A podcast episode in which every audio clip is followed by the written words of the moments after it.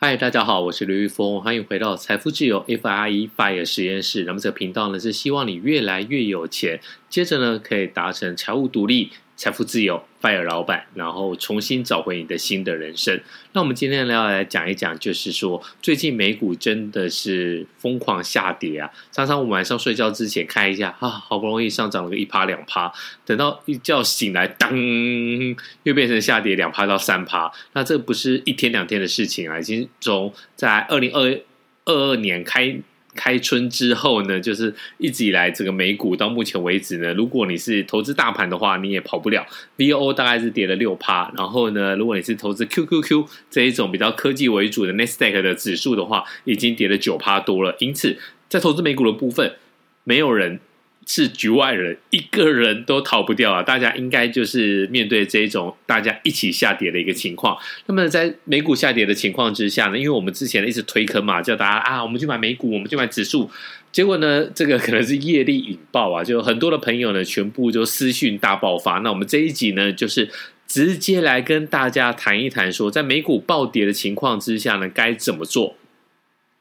好，我们先来讲一下，在二零二二年之前，二零二一、二零二零年，其实这两年呢都是非常的戏剧性。那二零二零年的事情大家都知道了嘛，就是四世熔断，然后 V 型反转。二零二一年，大家也认为说呢，可能我们真的可以这么幸福吗？真的有可能在不停的往上创高吗？但没想到二零二一年呢，确实呢是连续不停的创高啊。那整体来讲，追踪 S M P 五百指数的 V O S P Y 大概都涨了二十五趴以上啊。那这样的情况之下呢，应该要怎么来做？二零二二年最不好的一个情况就是逢高了结，逢高的获利出场。如果你认为说，哎，我不要抱过一座山，所以这次的时候呢，你就把它卖掉。那你也不要再订阅我的 Podcast，我觉得你真的没有在听，而且你在这种做做做法之下呢，长期以来你并不会有明显好的一个获利啊。所以呢，我认为最不好的就是说，你去 time。T I M E，你去探你去预测这个市场什么时候是高点，什么时候是低点。所以呢，我在进出方面呢，我要买。低卖高，所以呢，我想要吃到每一段的波段涨幅。那像目前看起来，二零二一年在 S&P 五百指数涨了二十八趴的情况之下呢，认为说今年的第一季、第二季会有低点，所以我先卖掉。那等到在低点捡回来，那第三季、第四季的时候，啪，我再冲高，那这个时候获利应该会加倍。对，理论上是很简单的，实务上是很困难的。那我们在前面几集大家可以回头去听二零二二年的这个美股的大预测。简单来讲，就是上半年。的波动会比较大，那下半年还是会有一个 double digit 双位数的一个成长。那如果说，哎，我真的是神预测，那我是不是应该把现在立刻马上所有的资金全部 cash out，全部拿出市场外，然后呢，等到它跌到低点，大概第二季末的时候再砸进去，接下来等到这个 double digit 再哇，那我这样的话不是非常甜蜜的一个投资获利的一个果实吗？好，问题是这个是理论。实物上，你有可能有这么棒的一个方式吗？如果你真的可以去 time，我跟你说，大概两次就好。你把你所有的房子全部抵押贷款，应该大家可以拉个几百万、几千万甚至几亿拉出来之后呢，做我刚才的一波操作，一波流啊，做完之后你就财富自由了。但是问题是，很多时候我们要看的是几率，看的是期望值。虽然呢，这个就是我们的上一集、上上上上上集的预测，就是上半年波动比较大，下半年还是有两位数的一个增长。问题是，如果没有怎么办？所以呢，我们最大的一个状况，最大的一个问题就是说，我们要有自己的想法，但是呢，我们没有办法去干扰市场，我们没有办法去说，哎，真的是有办法来完成这样像这样子的一个任务。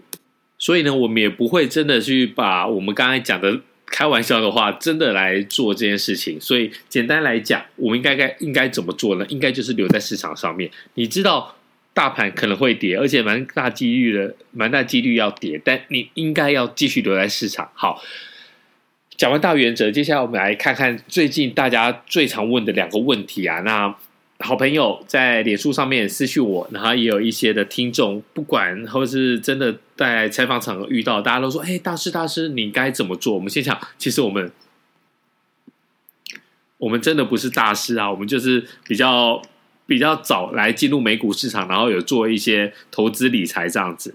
好，那我们来回答这几个问题啊。这几个问题其实简单来讲呢，大概是两个比较大的一个层面的一个问问问问题的一个状况啊。那第一个就是说呢，如果呢现在已经是跌蛮多的嘛，那很少看到大盘指数其实已经跌到快十趴了。去年呢是完全没有到十趴的一个跌幅，所以可以看得出来，大家其实真的是蛮紧张的。那在现在这个状况里面，大家认为说我要不要开杠杆？因为大家觉得说，哇，这个已经跌那么深了嘛，如果它会均值回归，那又回到一个上升轨道，我这个杠杆开下去，哇，拿房贷拉钱，那整个拉下去之后呢，我是不是可以 double 的获利？那更快的财富自由？好，那这个情形我跟跟你讲，就是你不应该去开杠杆，就是你不应该看到说，哦，现在是跌到十趴，那去年大概最多大概五趴六趴，那在这情况之下呢，我想要。短时间之内有一个加倍的获利，所以呢，我去开杠杆，比如去借钱，或者是我去把一些这个 first trade 或者什么的，我我们我我可以跟他们来借一些资金，我觉得这是不对的。为什么呢？因为你还是要回到我们刚才第一个讲的，你这样的话是不是就去 time 这个市场？你是不是要去择时？你是不是认为说呢，接下来会好？所以呢，我现在已经低了，我现在买进去的话，我的风险变小，但还是回头那那回到那句老话，那如果接下来更低呢？你的杠杆开下去之后，你有办法负担吗？如果你有办法负担，那其实你不应该在这个低的时候来开杠杆，你应该早在你可以负担的时候，在去年，哎，二十八趴，哎，全年涨二十八趴。如果你有办法，你本来就有这个房贷金可以把它贷出来，或是你有这个投资上面的一些金钱，你可以把它拉出来的时候，你那时候为什么不做这个事情呢？其实你应该在你可以负担。杠杆的这个风险的时候，你就开下去，而不是你现在。那你会觉得说，哎，我现在比较安全啊？不对，其实整个这个投资市场来讲的话，你应该是随时都要把钱放在这市场里面的。因为股票市场来讲的话，它是一个正报酬，就是说你大部分，比如说你把钱放在银行或是放在股票市场里面，哪一个你觉得会赚比较多？一般来讲，其实。是股票市场会赚比较多，那为什么大家不这么做呢？那是因为会有波动。你长期来讲是赚钱没错，但如果你把时间的尺度，我们一直在讲到这个时间的时间的尺度，你把这时间的尺度把它拉小的话，你变成说呢，你的波动比较大，可能你三个月就要用这个钱，可能你三年就要用到这个钱，所以呢，你不敢在这个快速的操作的情况，你会发现，嗯，如果我要用钱的时候，比如说我房子。要要买房子了，或者是我要小朋友要出国念书了，你需要这笔钱，那你这个时候你的股票的投资是不好的，你卖掉你就会很伤本啊。那不只是伤心啊，你伤到你的原本的资本，那是最惨的。所以呢，我们就是给大家这样的一个回答：你要不要这个时候开杠杆？我觉得是不用。那你要不要想一想？你可以。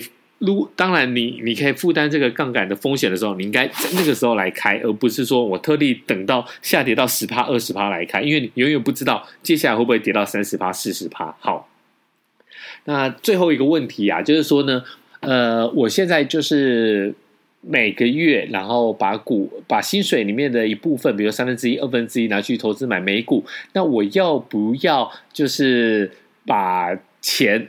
先先集中起来，然后呢，等到下跌再多一点的时候，我再买。那这个时候呢，其实这个问题跟第二个问题有点像啊。那其实大同小异，但是大部分的小资主不会想要开杠杆，但是呢，大部分的小资主会想到说：“哦，我现在跌那么多了，我现在去买是不是太太危险了？如果我是定期定额，比如说现在的 VOO 已经要跌破四百块了，那现在一张四百块美金什么意思呢？一股就要一万两千块台币。我如果我这个月不买，我下个月就买，搞不好它已经变成两百块啦。那我是不是就就可以买到我一万两千块的台币？”我是不是就可以买到两股 VOO？好，这个又回到我们原来的问题，就是你又去 time 了，你又去去择时了这个市场。你认为说呢？现在虽然跌低了，但你接下来会跌更低。好，这个就跟我们第二个问题讲的有点像。第二个问题是认为接下来会均值回归，会回到上升的轨道，所以呢，我应该现在我不买，我有点 FOMO。就是说，我现在不买的话，可能会错失这个报酬率，所以我现在要开杠杆去买。但是呢，你不要这么做。接下来我们讲的第三个问题就是说，我接下来我认为会更低，所以呢，我是不是要先把我这一笔钱给 hold 住？比如说我我有一万两千块，我每个月就是定期定额买一股，那我先不要，我一个月两个月之后我再去买，这个也是一个择时的一个谬论，就是说你认为说接下来可能会下跌，所以我先不投入。这个时候要怎么看呢？其实。我们之前有提过，你去看那个 CNBC 的 Fear and Greed Index，就是恐惧贪婪指数。如果你超过恐惧贪婪指数超过八十，这时候我就不会再去买。就是我在定期定额的情况下超过八十，就表示市场太贪婪了，已经有短期创高的风险，所以呢，我这时候就不会再买。好，那如果我在我要在用钱的时候，如果恐惧贪婪指数在二十以下，就表示市场已经是。过度恐惧，这时候应该已经在阿呆股，所以你就不应该卖。好，那你现在的意思，你想要说我等到更便宜的时候再买，但你知道什么时候更便宜吗？如果它冲上去了怎么办？所以简单来讲的话，就是你不要去。尝试去想的这个股票到底涨跌幅，你时间到你就去买，时间到你就把钱给投入市场，我觉得这是会比较好的一个方式。那么今天是礼拜三，希望美股在这一集播出的时候呢，已经稍有稍有起色。但如果没有的话呢，我们就再讲一集更深的，我们该在美股大跌的时候怎么样来持盈保泰。好，那欢迎大家在下面五星留言评论，那我们下一集再见喽，拜。